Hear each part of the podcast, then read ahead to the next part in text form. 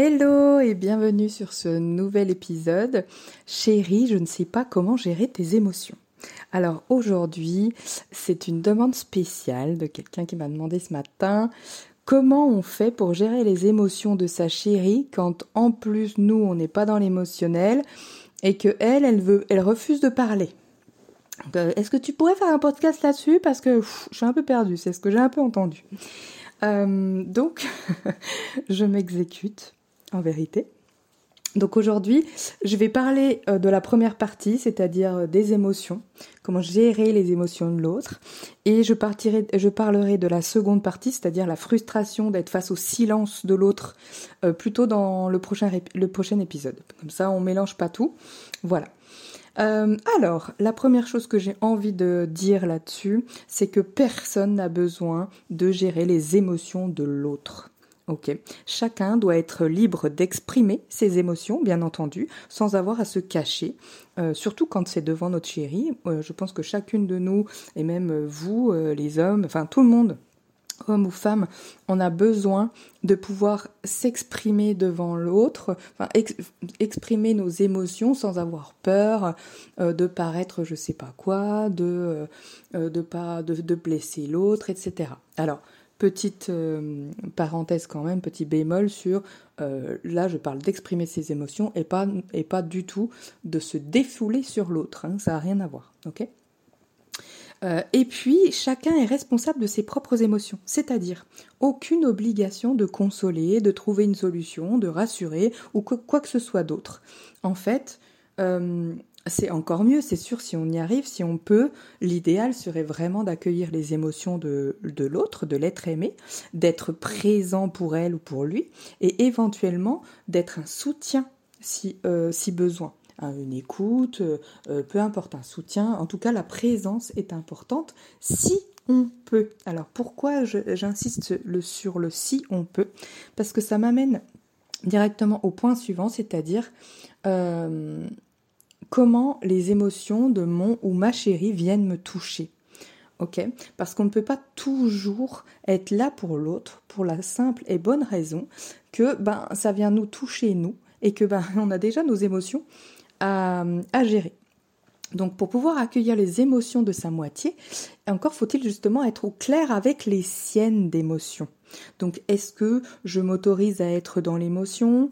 Est-ce que j'ai tendance à refouler mes émotions et à ne pas leur laisser de place euh, pour s'exprimer? Est-ce que les émotions de l'autre me renvoient à mes propres émotions et peut-être que j'ai pas envie de les laisser sortir ou qu'elles me font peur ou que peu importe ou que je les considère comme des émotions qu'on n'a pas le droit de hum, ressentir, qu'elles font font de moi quelqu'un que je veux pas être ou que je pense euh, qu'elles font de moi quelqu'un euh, euh, de faible ou de fragile ou de peu importe.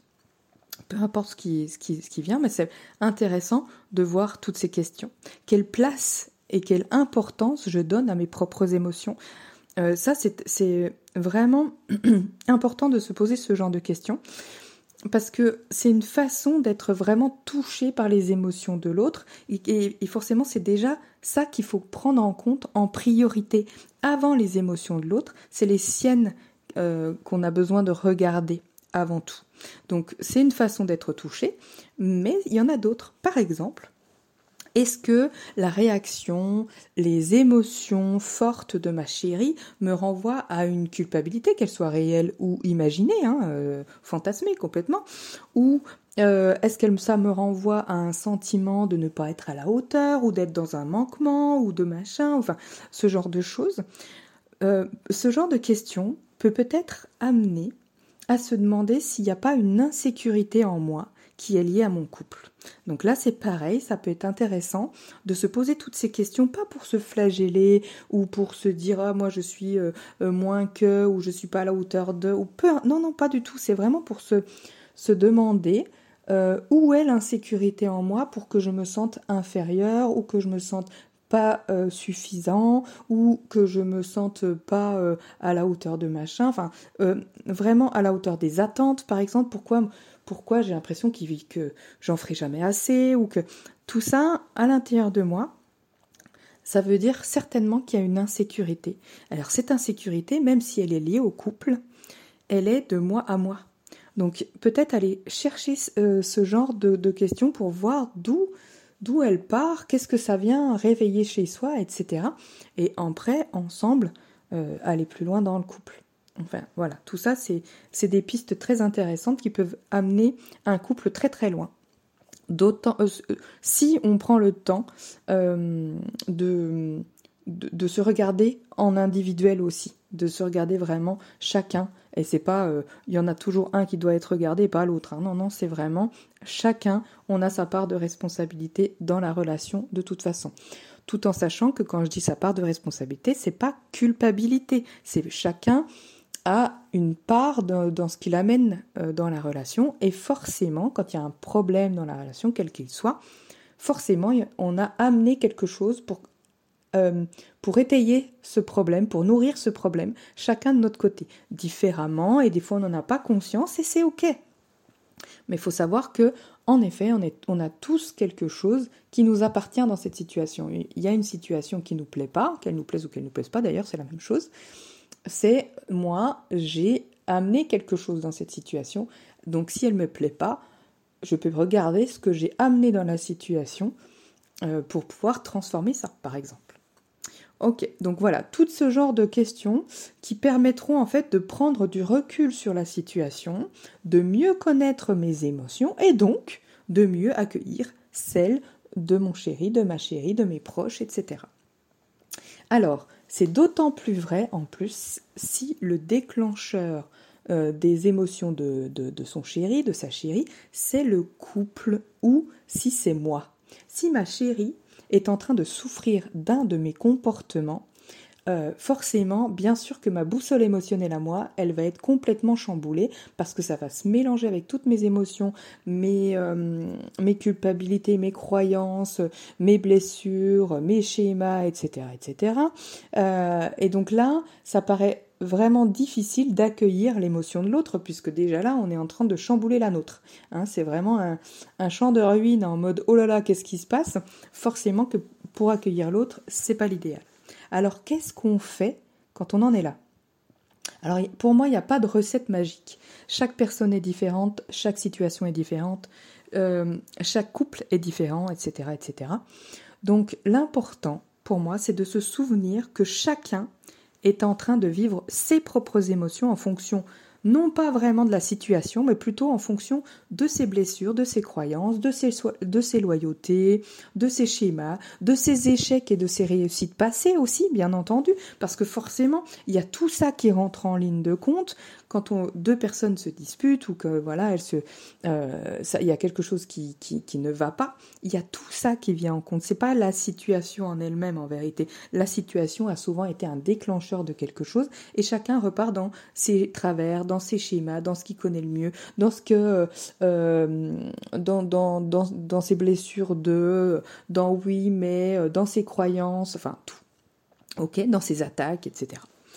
Euh, donc voilà, donc y a pas, pour moi, il n'y a pas vraiment de, recette magique, c'est vraiment de prendre sur euh, cette conscience-là que chacun est en train de jouer ses schémas euh, et que c'est pas vraiment euh, nous, quand notre chérie nous, nous, nous saute dessus, c'est pas vraiment nous qui sommes concernés. Quoique, bien sûr, on a forcément une responsabilité là-dedans, mais pas que. Il n'y a pas que ça, ok? Donc ensuite, il y a aussi à se souvenir que chacun doit pouvoir exprimer ses émotions. Donc pas forcément dans la même pièce et encore moins en se défoulant sur l'autre, c'est ce que je disais tout à l'heure. Euh, là, c'est pas l'idée. Hein. Euh, exprimer ses émotions, c'est pas se défouler sur l'autre. Mais par contre, chacun doit pouvoir exprimer ses émotions. Donc, ben, on peut changer d'environnement un moment, aller marcher, courir, aller s'aérer l'esprit, pleurer, crier, taper dans une balle, peu importe la façon de d'exprimer ses émotions. Ça peut être aussi par l'art, hein, euh, euh, taper sur une batterie, euh, jouer de la guitare, prendre son crayon et dessiner, etc. Ça peut être plein plein de choses. écrire, enfin, peu importe. Peu importe du moment que les émotions soient exprimées, mais qu'elles soient pas exprimées dans l'élan de venir abîmer la relation. Hein, il faut, juste faire attention à, ça, c'est de ne pas venir abîmer la relation avec sa façon d'exprimer ses émotions. D'accord? Donc si c'est sa façon d'exprimer ses émotions c'est très violent, eh bien on part ailleurs. On, on va ailleurs et on, on l'exprime violemment si on veut, mais pas sur l'autre. Ok?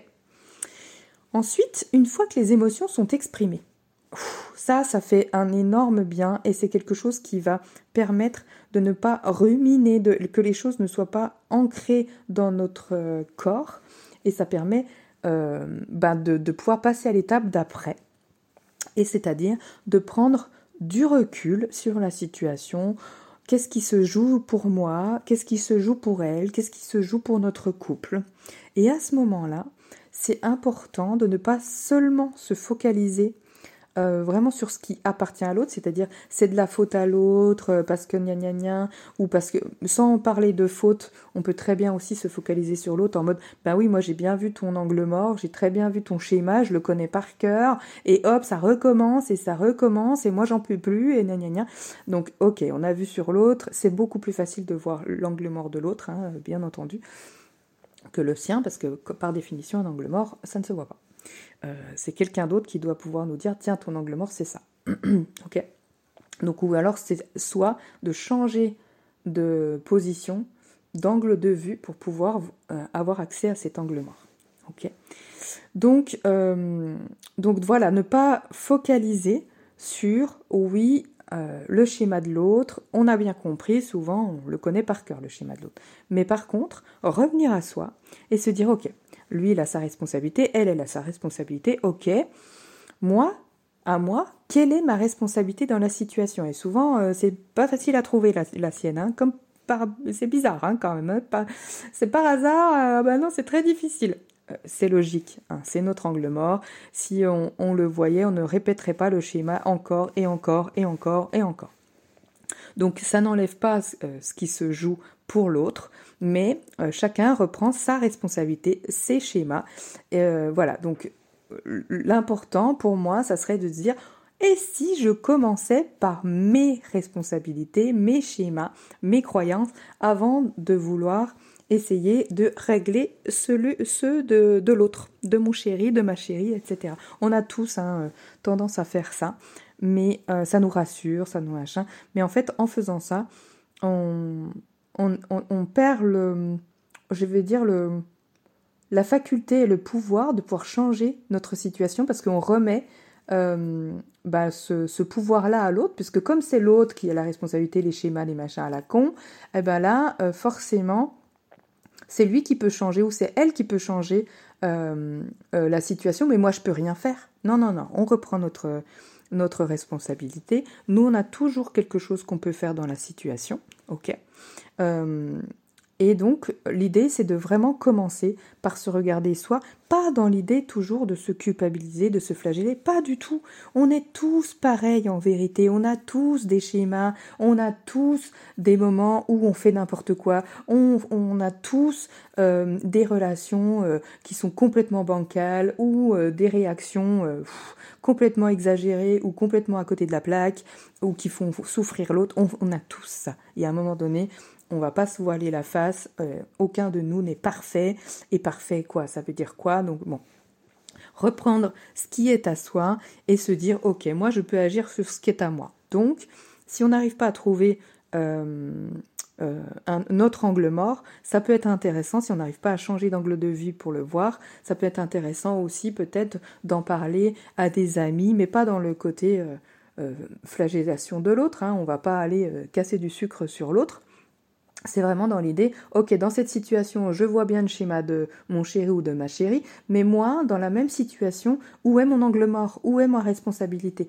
Et c'est beaucoup plus facile avec quelqu'un euh, qui vous connaît, ou même un professionnel, hein, euh, euh, un coach, un psy, enfin peu importe, parce que justement, ils n'ont pas le même angle de vue, ils sont pas à la même place que nous, donc forcément, c'est pas leur angle mort à eux, ils le voient cet angle-là.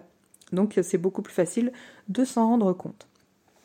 Ok, et euh, du coup, une fois qu'on a tout ça, c'est beaucoup plus facile ensuite d'être dans une vraie conversation, de revenir dans le couple en mode euh, euh, je t'écoute, tu m'écoutes, on voit ensemble, chacun voit euh, midi à sa porte. Donc chacun a pris sa responsabilité, chacun a vu un peu son angle mort, et puis ensemble, bah, du coup, c'est beaucoup plus facile d'en parler, de, euh, de décortiquer ça sous encore d'autres angles différents, parce que en couple, on voit d'autres des choses qu'on ne voyait pas en individuel.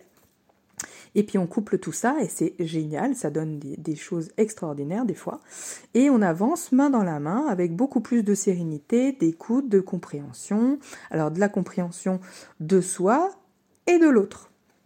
Et du coup, là, ça, devient vraiment euh, collaboratif, constructif, serein. là, on, on commence à poser des vraies bases pour le couple. Ok? Voilà, je crois que j'ai fait à peu près le tour de ce que je voulais te dire aujourd'hui. Je te laisse méditer là-dessus. Et je t'invite à venir me partager toutes tes expériences, euh, tes prises de conscience et tout ça sur le post Insta qui sera dédié à cet épisode.